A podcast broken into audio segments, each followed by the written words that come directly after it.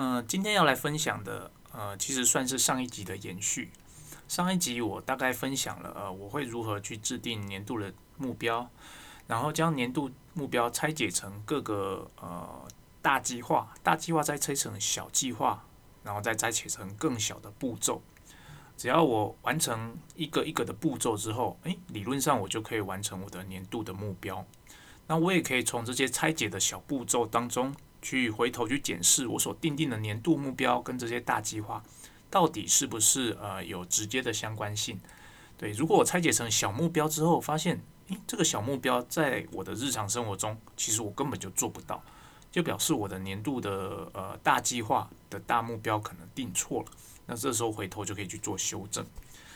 这样的方法其实虽然有助于我们厘清说，诶，我每日可能每周每日该做什么事情。但这个方式，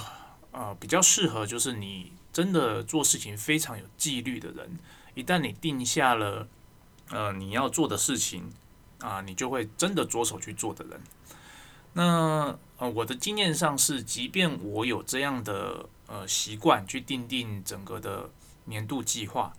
那很多时候，呃，我也会呃延迟去执行这些我所定定的小目标。那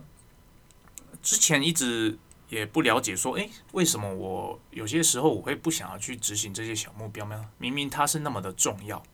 那直到呃最近看到了一篇文章，里面有提到，呃，刚好他定定年度计划的方式跟我一样。那他往后延伸了，就是说，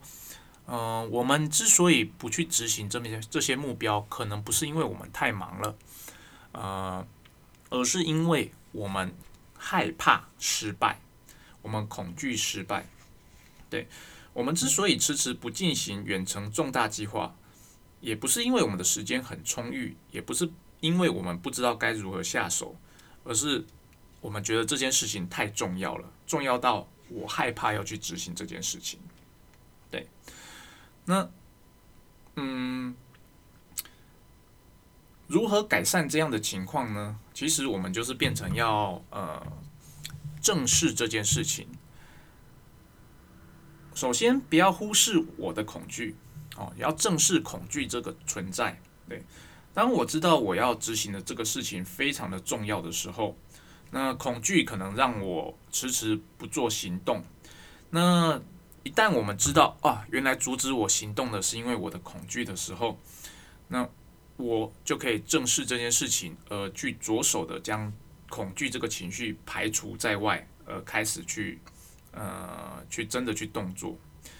那我们排除在外，并不是指说我要去把这件事情假装它不存在，呃，而是我们要真的知道说这件事情就是存在的。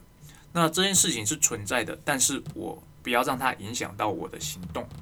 这这件事情。承认自己的恐惧对我有帮助的是，会很有帮助，因为我之所以害怕，是因为我对我自己有很高的期待，而我很担心，说我完成这些事情之后，我担心我自己的表现不如我的预期。但是当我承认自己有恐惧的时候，同时也承认了我自己，呃，可能是在现阶段是能力不足的。我可能还不具备有我要完成这件事情所应该要有的技能、工具或者是资讯等等。一旦我承认这一点，诶，我就可以，它就可以帮助我降低我期望说，诶，我执行了之后就要马上达到完美的这件事情。我觉得这这个文章的这个内容对我非常的有帮助，它算是解开了我呃在做年度计划表执行面的这一块，诶，有时候会卡住的。这个状况，我的年度计划表的每年年底就会去检视，说，诶，有些事情，诶，我有完成，达成率百分之百；有些事情的达成率可能很低，哦，大概是二十三十；有些事情甚至根本是连启动都没启动。那启动都没启动的事情，那不一定是因为我恐惧啦，那它很多时候是因为外在环境的因素，让我没办法去执行这些。但是对于那些执行到一半的，或者是有一些事情，你回头去检视，我就会发现，其实这个事情我一直以来都认为它很重要，但是我就是没有把它完成。我知道它完成了，对我的工作或者是对我的后续的呃业务上会有很大的帮助，但不知道为什么它就是会一直卡在那边，没有去把它做完执行的这个，嗯，不好意思，没有把它执行完成，去完成这个动作。对，所以我认为可能是恐惧让我呃停止了。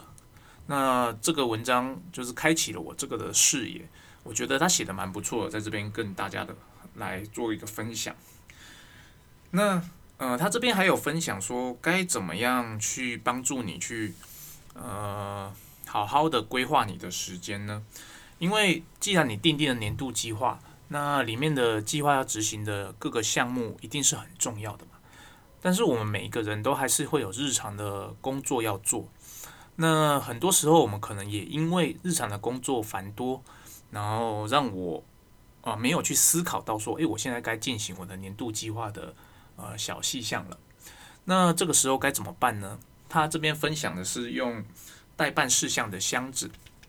他把他建议我们把重要的事情呃分割成五个最优先事项。那五个最优先事项是放在呃最优先要执行的，然后你再放一个呃另外一栏，你就是第六个代办事项栏，然后你在每一栏上面，你就把它重要的百分比把它写上去。那些日常琐碎的事情，你就当它进来的时候，你就把它归类在第六项的代办事项栏。那它上面会显示的百分比可能就是哎十 percent。也就是说，你虽然代办事项栏在第六栏，这个日常生活琐碎的事情可能有非常多件，也许占了你日常工作的百分之八十的工作量，但是其实它带给你的成效，只是你真正要达成目标的 ten percent 而已。当我们有这样的认知之后，我们就会知道，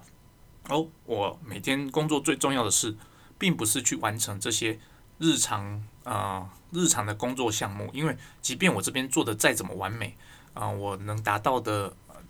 他带领我朝向我目标，也就是前进了百分之十而已。我真正应该要做的是，我其他的呃五大项的工作栏里面